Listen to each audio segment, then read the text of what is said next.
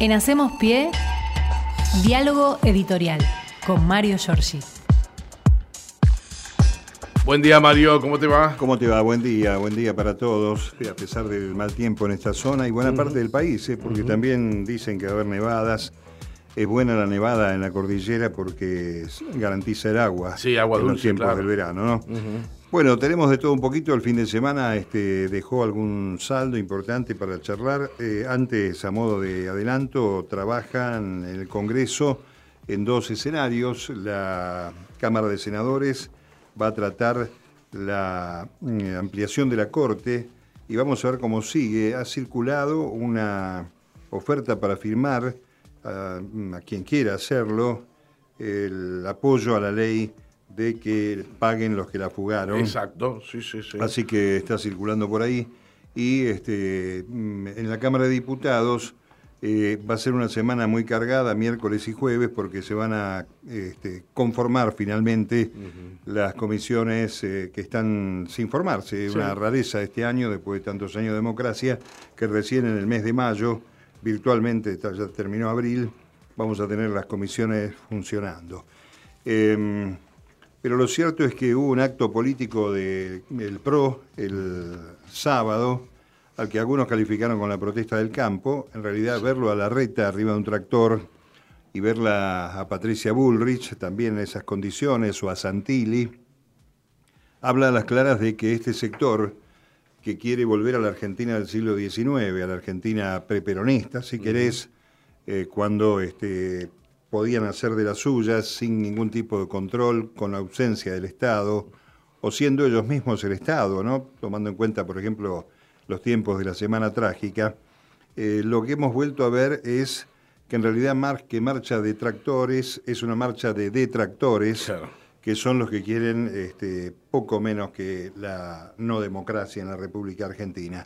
Eh, concretamente hay que hablar de este, un dato que viene ya con algunos antecedentes en las eh, marchas anticuarentena y una muy destacada por nosotros que fue aquella marcha de las bolsas mortuorias con los nombres de funcionarios, eh, de este, organizaciones sociales, de las madres, las abuelas, que tuvo una réplica ayer, eh, el sábado, perdón, en, en, este, figuras ahorcadas con los rostros de funcionarios nacionales, de Eve de Bonafini, de Estela de Carlotto, eh, del presidente y la vice, obviamente, y de buena parte del gabinete de ministros, señalando que eh, esta gente está dispuesta a cualquier cosa. Y exponen un deseo real, me parece. Sí, la muerte, ¿no? el, el exterminio de lo que consideran el enemigo, que es el campo popular, la eh, distribución, un movimiento industrialista y que busca la equidad social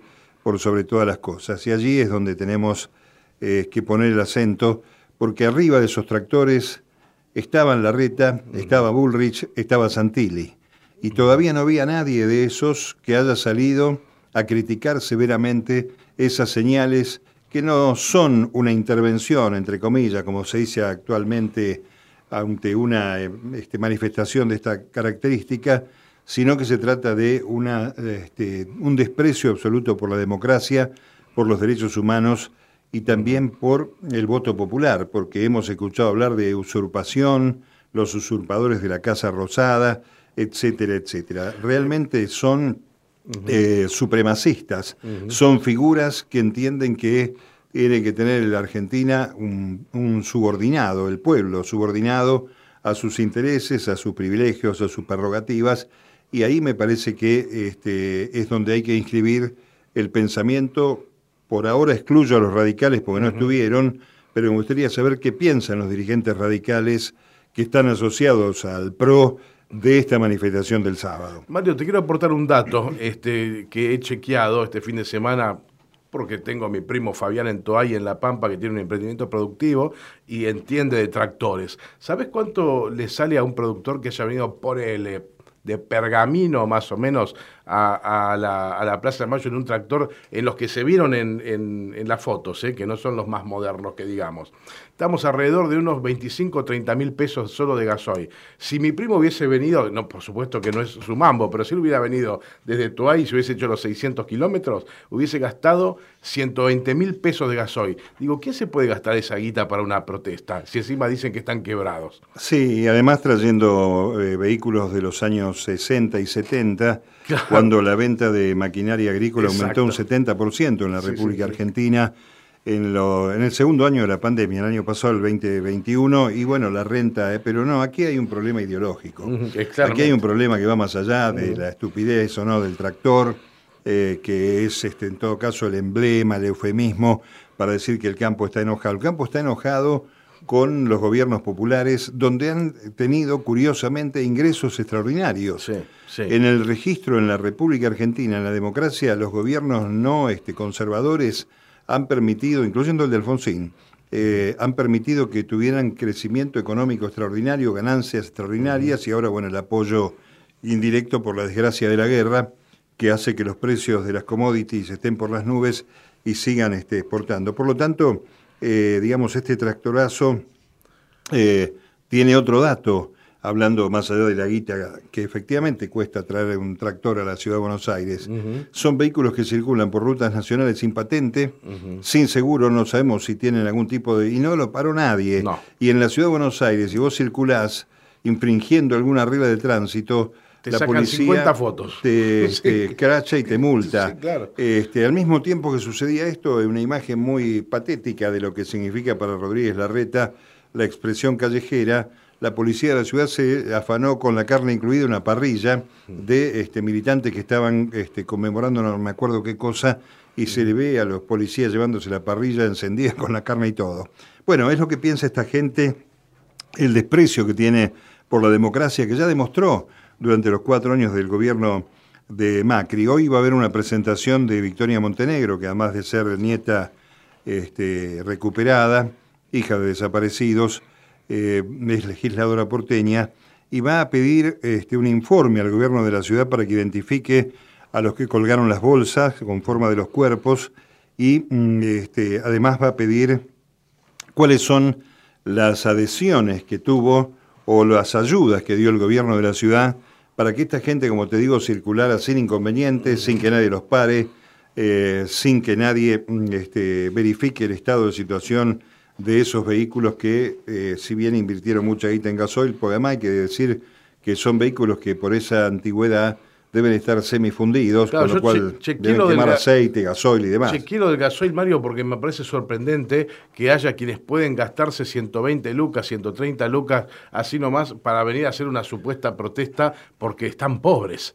O sea, bueno, pero no es, mucha guita para un tipo que está con la soja 600 y pico de, margo, de mango eh, de dólares no es mucha, este, es, es, la voluntad ideológica de estar. Y es la simulación. Escuchar a Burjaile hablar de autoconvocatoria cuando hace más de un mes que está la fecha puesta y el horario. Escuchar a Burjaile decir que esto es un paro preventivo, un tractorazo preventivo, por las dudas que al gobierno se le ocurra aumentar algún impuesto, es realmente indignante, ¿no? Que queda para aquellos que realmente están abajo del agua.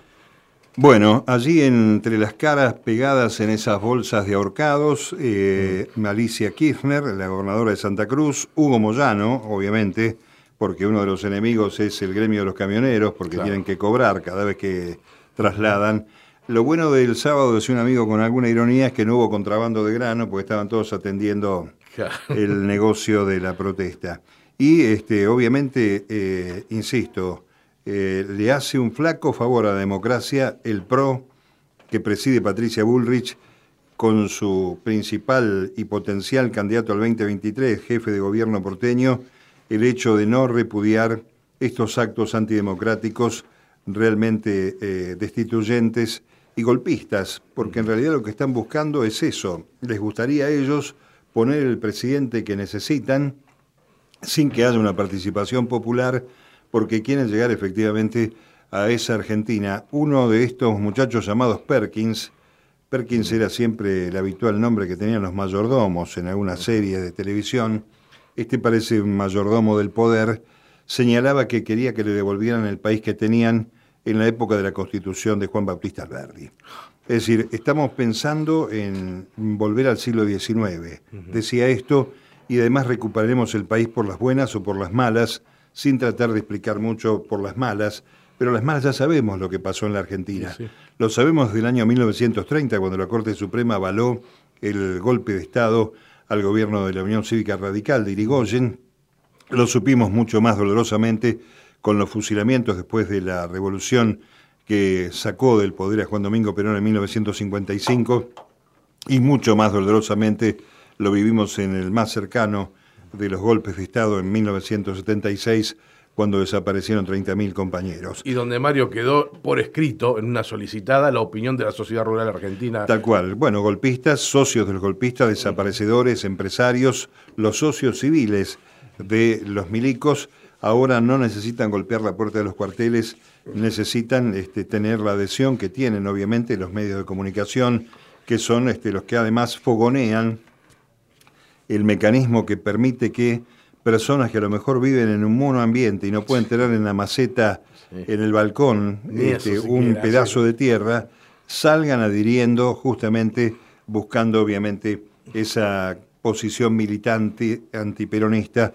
antipopular eh, que suscribe y que además hace que estemos en alerta eh, todos los demás, los, que estamos, los que nos consideramos dentro del campo nacional y popular, muy atentos a lo que pueda pasar si vuelve otra corriente eh, neoliberal en la República Argentina como la que hemos vivido eh, en el periodo 2015-2019.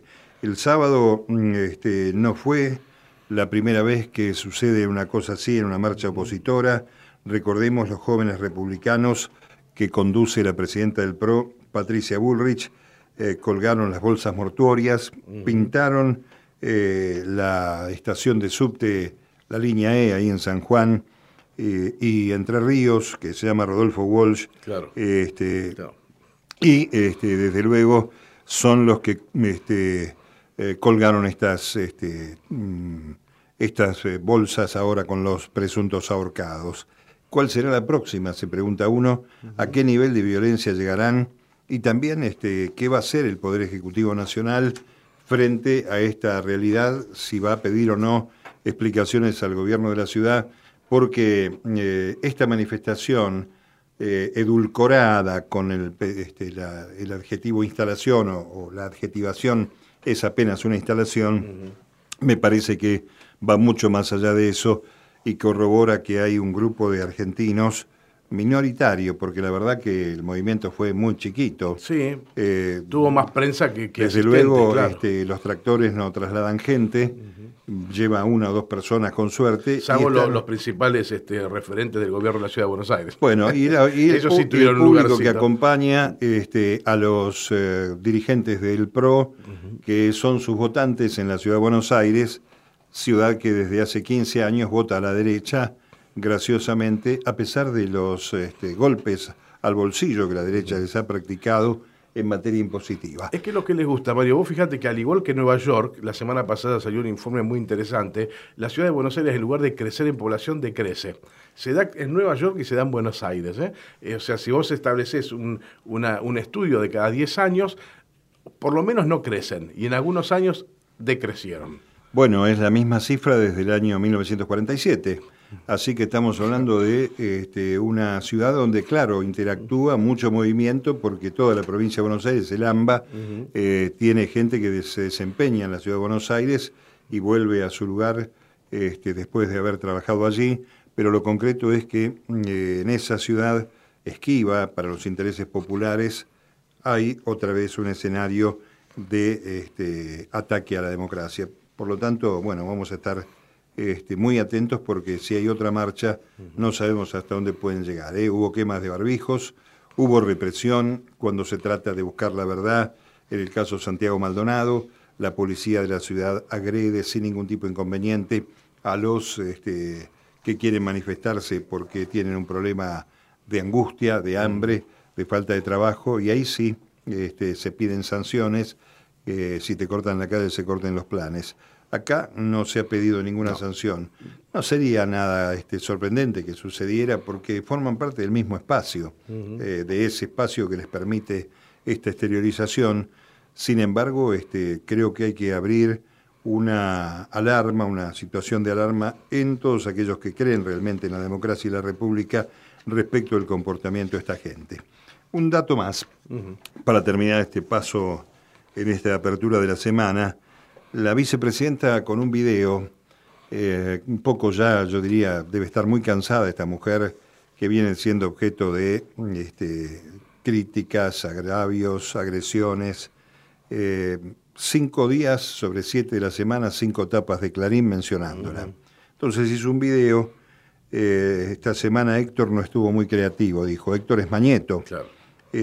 por cierto, este, hay efectivamente por el Consejo de la Magistratura, incluso el sábado este, protestaron los tractores contra el gobierno y contra Cristina. Eh, tienen un, problema allí, eh, además de misoginia, obviamente, un problema que no pueden resolver y que marca a las claras que uno de los grandes inconvenientes, como lo fue en su momento con Salvando las Distancias Juan Domingo Perón, es la figura del liderazgo de este espacio político al que muchos de nosotros creemos que le falta un poco más de conducción. Tiene un liderazgo indudable, ha creado el Frente de Todos la voluntad de Cristina Fernández de Kirchner, al gobierno nacional le falta conducción, le falta eh, una necesidad que tiene buena parte del votante que en el año 19 decidió terminar con el macrismo y lo que significaba ese gobierno para sostener este. Y en uno de los temas fundamentales, que es el de la inflación, va a tener que trabajar muy duro el Frente de Todos, el presidente de la Nación, para buscar soluciones en este escenario. Porque la economía también es una herramienta excepcional para hacer golpes de Estado. Se lo han hecho a Alfonsín, ¿cómo no lo van a poder hacer de vuelta? Y además tiene que estar subordinada a la política, no al revés. Claro, exactamente. Nos encontramos mañana. Gracias Mario, como siempre. Hasta mañana. En Hacemos Pie, diálogo editorial con Mario Giorgi.